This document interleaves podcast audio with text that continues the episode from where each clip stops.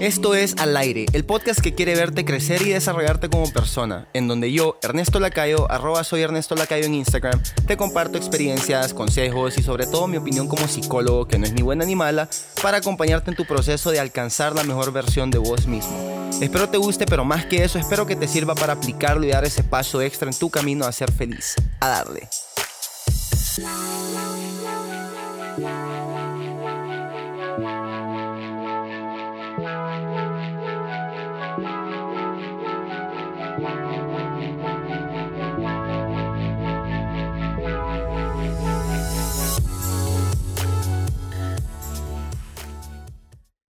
¿Qué pasó, mis cracks?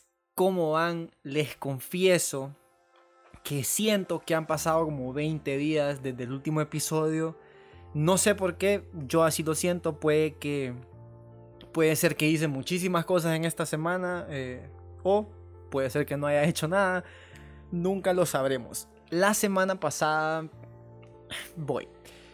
Ay, tengo tantas cosas que contarles, pero las voy a dividir. La semana pasada salió la primera cápsula de meditación guiada, me dijeron que fue algo diferente.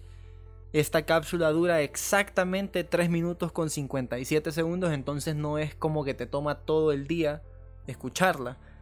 Me dijeron que fue diferente porque obvio es un momento de reflexión, entonces mi voz se escucha un poquito más suave, algo así como como modo ninja, como modo zen no necesariamente enérgico y un poco escandaloso como me escucho normalmente.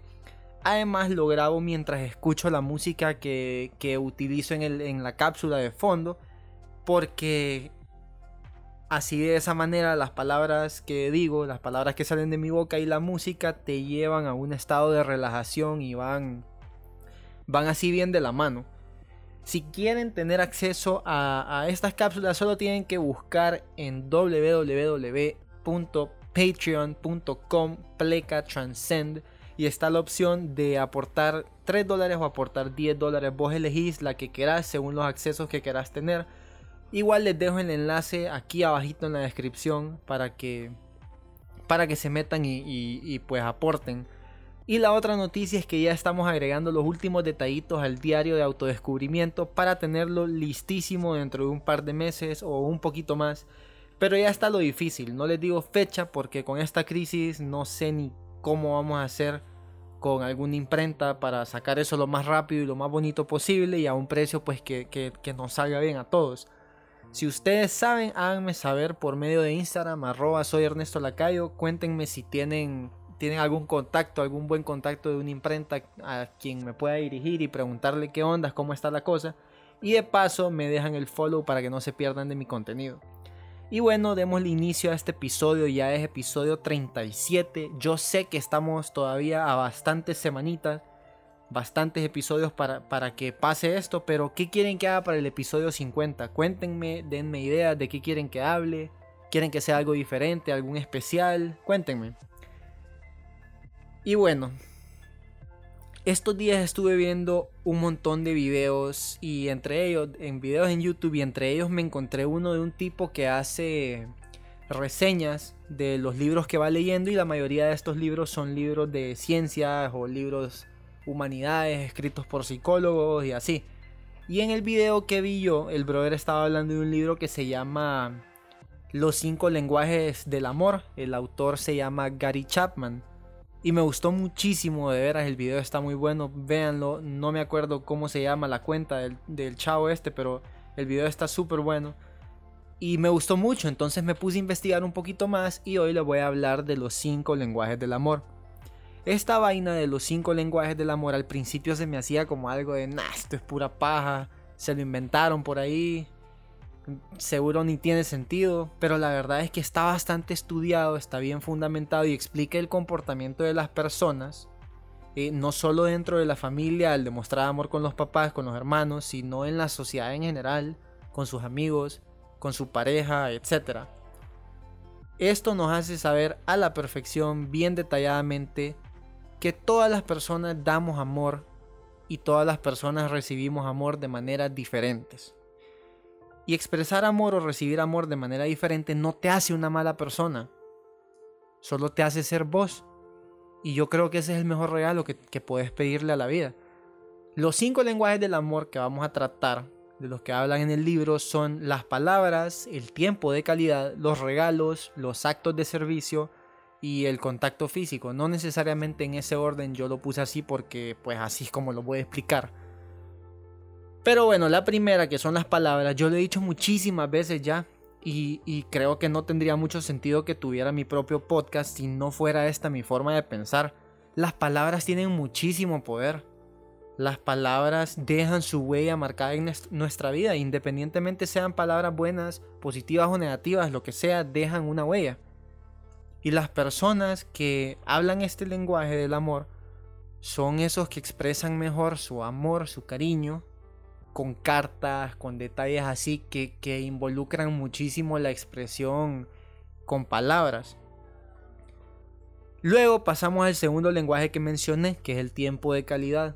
Aquí es donde yo honestamente me siento muchísimo más identificado y es que cuando sentimos amor a veces damos las cosas por sentado y se nos olvida que tenemos que preocuparnos por la persona que queremos y que nada nos asegura que llegue un día y que esa persona sienta que no estamos poniendo de nuestra parte, que no estamos demostrando nuestro cariño y pues ¡pum! A los leones. Hay personas que no hablan tanto este lenguaje del amor, pero es que yo siento que es de los más fundamentales. El tiempo con, con tus amigos, el tiempo con tu pareja, el tiempo con tu familia, tu tiempo de calidad con esas personas marca el camino que toman tus sentimientos hacia todos ellos. La tercera, que es algo bastante común en, muchas parejas y algunas personas incluso lo, critican o lo nombran materialismo, son los regalos y que, que esto no es algo malo.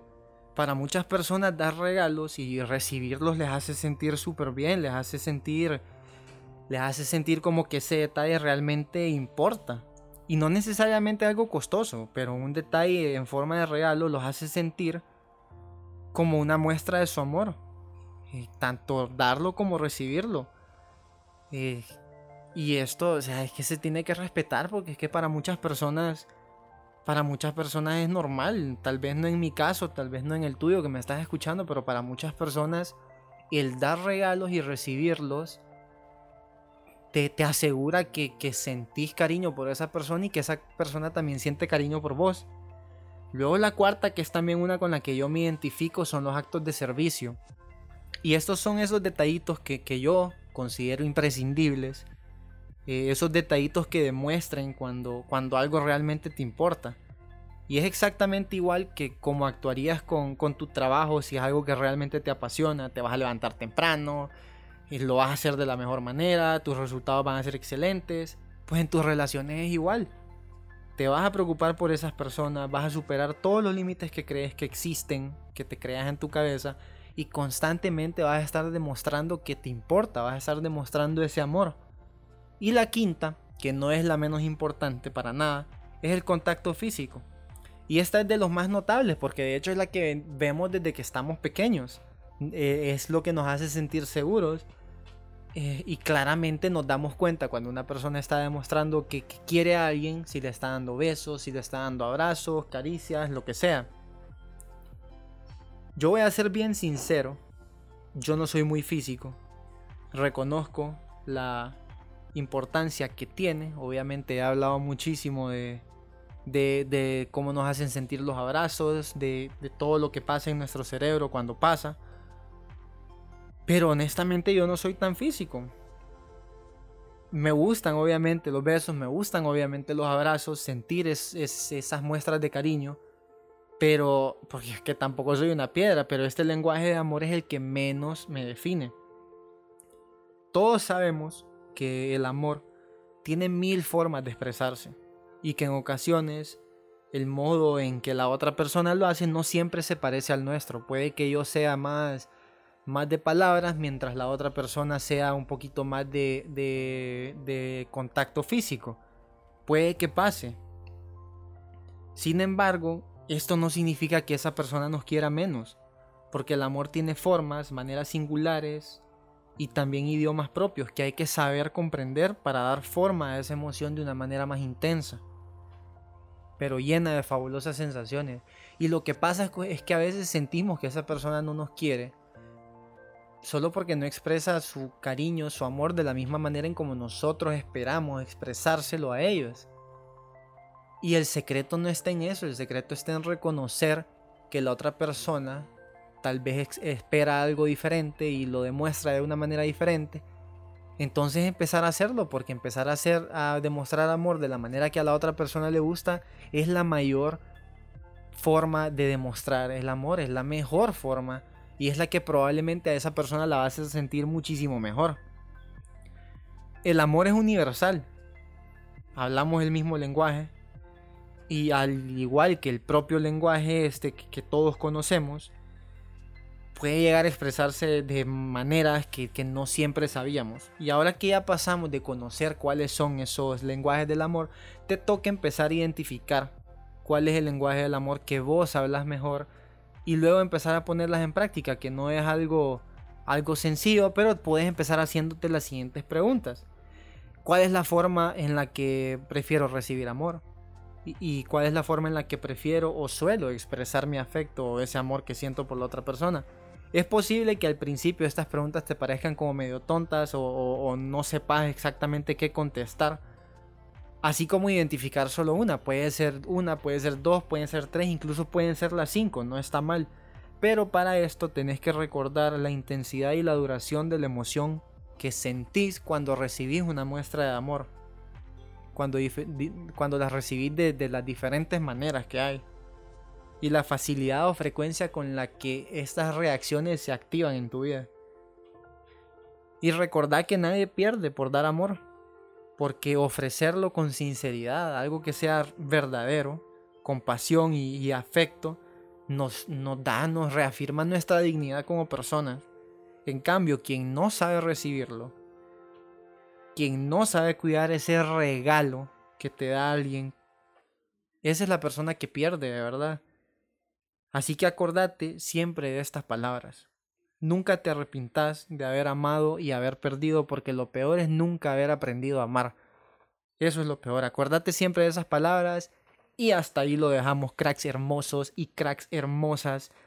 Les dejo una semana, les deseo una semana llena de felicidad. Sáquenle el mayor provecho al mes de mayo. Un fuerte abrazo a todos y les recuerdo apoyar el podcast. De veras, les prometo, van a disfrutar muchísimo de las cápsulas es algo completamente diferente. Pero por los momentos será hasta la próxima semana que nos volvamos a escuchar con más contenido de al aire. Este miércoles con las cápsulas y el jueves con el newsletter. Hasta la próxima.